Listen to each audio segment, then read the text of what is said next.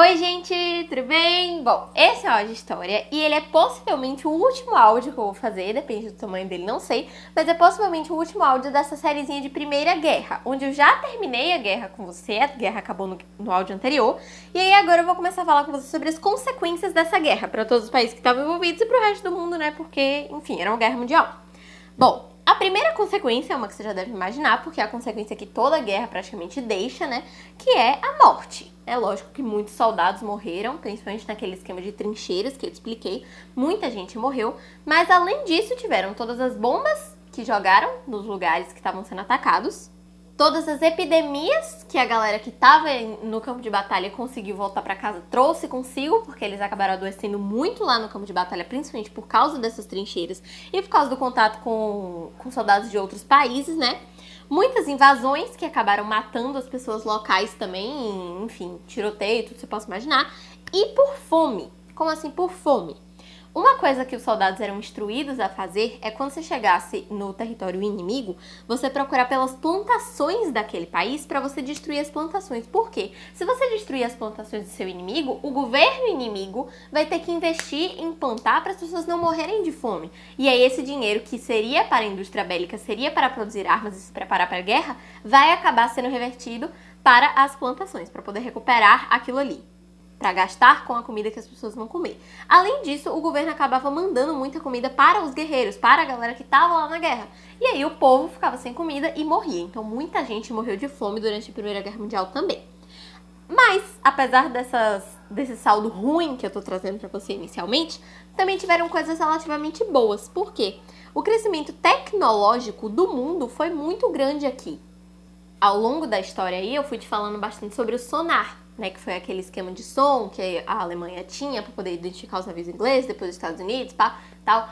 Tudo isso aí faz parte de um avanço tecnológico que foi muito característico da Primeira Guerra Mundial. Então eles desenvolveram muita tecnologia e também muita indústria bélica, né, indústria de guerra mesmo.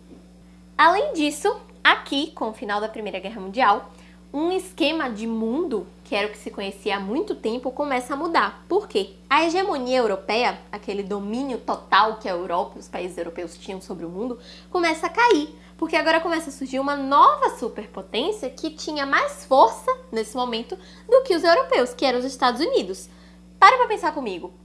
Os europeus todos se lascaram completamente durante a guerra, porque os, os, territórios deles estavam destruídos, os europeus todos morrendo, enfim, tudo dando errado lá. Mas os Estados Unidos não estavam, ninguém atacou os Estados Unidos. Os Estados Unidos simplesmente apoiou um lado da guerra e que foi o lado vencedor.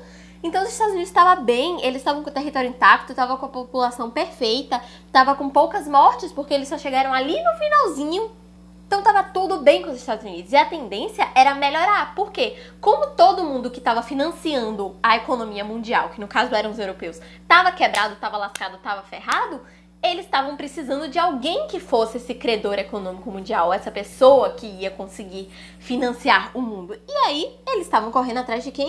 Dos Estados Unidos. Então, os Estados Unidos amou a guerra, pô. Não tô falando que eles amaram uma guerra, mas que para eles foi muito bom, o saldo da guerra para eles foi muito bom. E é aqui que começa essa, essa ascensão, né, essa hegemonia dos Estados Unidos que a gente vê um pouco até hoje, porque os Estados Unidos têm muito poder mundialmente falando. E isso tudo surge daqui. Além disso, outra coisa que muda muito na sociedade como um todo, que isso aqui é uma coisa muito boa para você prestar atenção, mesmo que você já saiba sobre a Primeira Guerra, porque isso aqui é muito útil para a redação, é a situação da mulher na sociedade. Porque aqui na guerra, você sabe que as mulheres não estavam indo batalhar, né? Eles não aceitavam soldadas nos exércitos. Então, não tinha mulher nenhuma indo nas, nas trincheiras para guerrear e, consequentemente, tinham muito menos mulheres morrendo.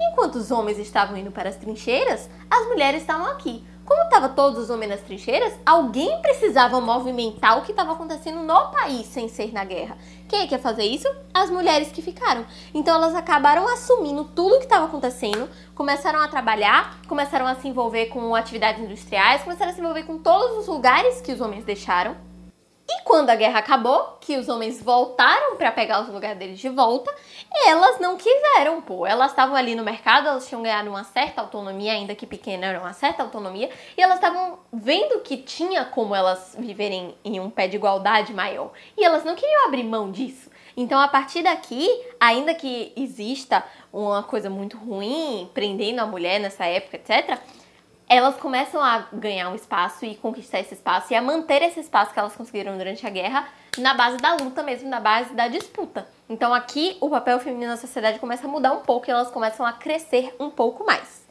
Aqui também surge o fascismo, que é a ideologia do partido fascista, né? É uma ideologia italiana que mais tarde lá na Alemanha se expande para o partido nazista e aqui no Brasil se expande para o partido integralista. Eu não vou explicar muito isso aqui não, porque enfim, não é meu foco, mas o que eu quero que você saiba é, o fascismo foi muito bom para o sistema capitalista. Por quê? O capitalista não gosta do comunismo, concorda? O capitalismo é contra o comunismo.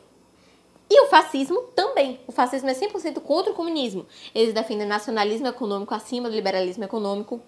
E eles vinham sempre na forma de uma ditadura. Agora, uma coisa importante para você separar dentro da sua cabeça é que tudo isso que você ouve relacionado a, a essas correntes, né, que fala de racismo, de raça ariana e etc, etc, isso aí é coisa do nazismo. O fascismo não nasceu com nada disso. Então, nesse momento aqui, não tem ainda esses rolês de, de raça ariana envolvidos, tá? Bom, além disso, a produção mundial industrial, tudo, etc. Diminuiu muito, principalmente porque a guerra destruiu muita coisa, né? Destruiu muita estrutura, eles bombardeavam tudo que eles queriam, queimavam todos os campos, bombardeavam a indústria. Então isso diminuiu muito a produção, principalmente na Europa. E essa diminuição de produção aí que eu tô te falando, você tá produzindo menos, mas não necessariamente está decaindo a procura pelas coisas que você está produzindo menos, gera muito, muita inflação. Então começou a surgir uma inflação muito grande, principalmente nos países europeus. Por último, a gente teve a formação da Liga das Nações. A Liga das Nações é como se fosse uma pré-ONU. Foi uma organização que surgiu aí no mundo depois da Primeira Guerra Mundial, que era formada por vários países e que o objetivo era manter a paz para que não tivesse outra guerra mundial. Aí você para e você pensa, pô, mas teve outra guerra mundial. É, eu sei que teve. Por quê? Porque ela já nasceu meio errada. Quando você para para pensar na, na história da Liga das Nações, ela já nasceu de um jeito não muito próspero. Por quê? Ela excluía gente. Então, por exemplo, os Estados Unidos não fazia parte da Liga das Nações, a Alemanha não fazia parte da Liga das Nações porque ela causou a guerra e aí eles não queriam ela lá, a Rússia não fazia porque era socialista e era um, uma união lá de países mais chegados no capitalismo. Ou seja, nem todo mundo participava do negócio. Isso quer dizer que nem todo mundo precisava obedecer o que ela decidia, só quem precisava era quem estava participando. Então, como não era todo mundo que obedecia, não, não fazia tanto efeito quanto deveria. Então, ainda tem esse ponto aí. Essas foram as principais consequências que a Primeira Guerra trouxe. Mas além disso, tem a consequência que, como, como foi uma guerra por territórios, né, foi uma guerra por mercados, que é o que eu tenho te falar desde o comecinho, é, vieram muitas mudanças no mapa, principalmente da Europa, porque mudaram muitas fronteiras. Eu te falei que eles estavam nessa história toda porque eles precisavam, né, no lado da Itália, da Alemanha e tal, redividir os mercados, e do lado dos aliados, manter as coisas como estavam. Então a briga sempre foi meio que por território, sempre foi meio que por mercado. E isso mudou bastante. Então a Alemanha perdeu uma grande parte do território dela quando ela perdeu a guerra. O Império Austro-Húngaro se redivide e aí vira a Áustria e a Hungria, que existem até hoje, né? E surgem muitos países. Então surge a Iugoslávia, que é aquela região balcânica que eu já tinha te dito. Lembra que eles iam se unir na Iugoslávia depois? Se une aqui. Surge a Polônia, eles juntaram um pedacinho da Alemanha, que sobrou com um pedacinho da Rússia, que sobrou e fizeram a Polônia. Surge a Tchecoslováquia, que é de parte de alemães, parte de tchecos e parte, parte de eslovacos. O que, se você for parar para pensar, também pode dar problema, porque eles acabaram misturando muitos povos diferentes, muitas culturas diferentes, principalmente ali na Iugoslávia, né? Na região balcânica, o que pode gerar conflito, mas isso não é uma história para agora. Vários países foram libertados, como por exemplo, a Rússia liberou a Letônia, a Estônia, a Lituânia e a Finlândia, eu acho. É, eu acho que é isso aí. Acho que é Letônia, Estônia, Letônia, Estônia, Lituânia e Finlândia, que a Rússia liberou porque a Rússia virou socialista. E no socialismo, os países devem se autogovernar. Então não é para um governar o outro. Então por isso eles liber decidiram liberar lá esses países que estavam sob domínio deles. Além disso, tem uma mudança essencial para você entender aqui no mapa europeu, que foi o cordão sanitário. Eles começaram a colocar vários países enfileiradinhos para poder meio que isolar a Rússia, para poder isolar todo o bolchevismo soviético, todo o socialismo que estava lá, para que isso não chegasse nos países europeus capitalistas. Então é como se fizesse um cordão sanitário mesmo ali, dividindo a Europa nessas duas partes, para poder meio que, esse era o termo que eles usavam, né, limpar o socialismo para que ele não contaminasse a galera capitalista que estava do outro lado. Eu vou fechar esse áudio por aqui, tá? Acho que você entendeu as principais consequências da guerra, mas eu ainda quero falar com você um pouquinho sobre tratado de paz, principalmente sobre 14 pontos de Wilson. Então eu vou fazer um outro áudio, mas esse aí vai ser um pouco menorzinho, aí você volta no próximo e a gente fecha o assunto todo, tá certo? Um beijo, tchau!